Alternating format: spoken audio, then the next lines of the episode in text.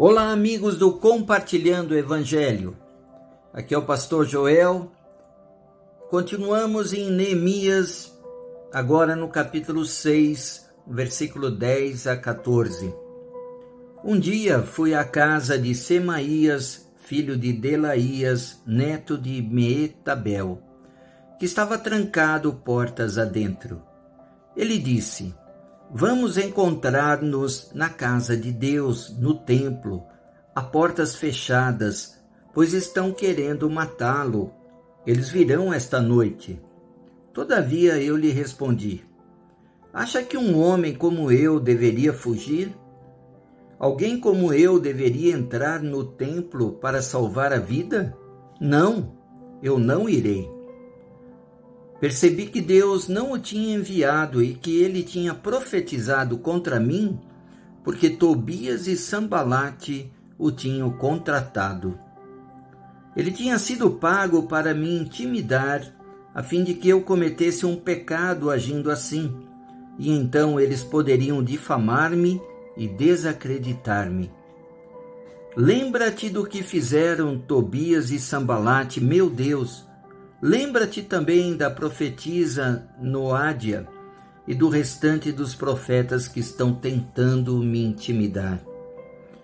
Agora, a artimanha dos seus inimigos era abalar a credibilidade de Neemias quanto à sua fé e quanto às suas responsabilidades.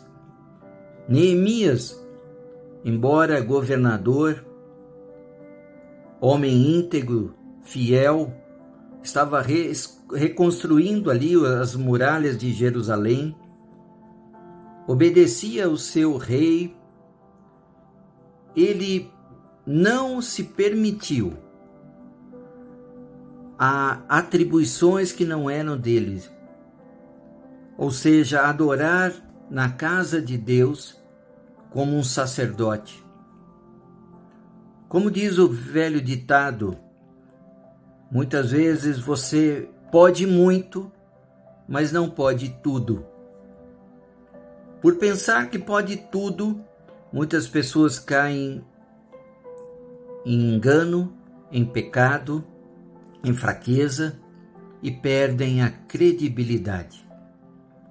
Neemias tinha um coração íntegro e ele apresenta sua causa ao Senhor pedindo justiça, tanto aos líderes inimigos como Tobias e Sambalate, até o próprio profetisa Noádia, que haviam tentado Neemias para que ele fraquejasse e cometesse um erro diante de Deus.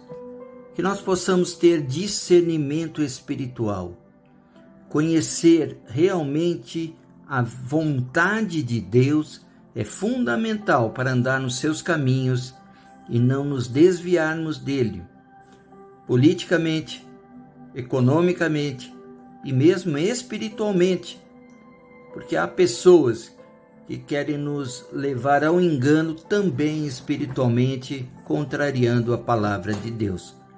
Que Deus te fortaleça neste momento e te dê toda a sabedoria em nome de Jesus. Amém.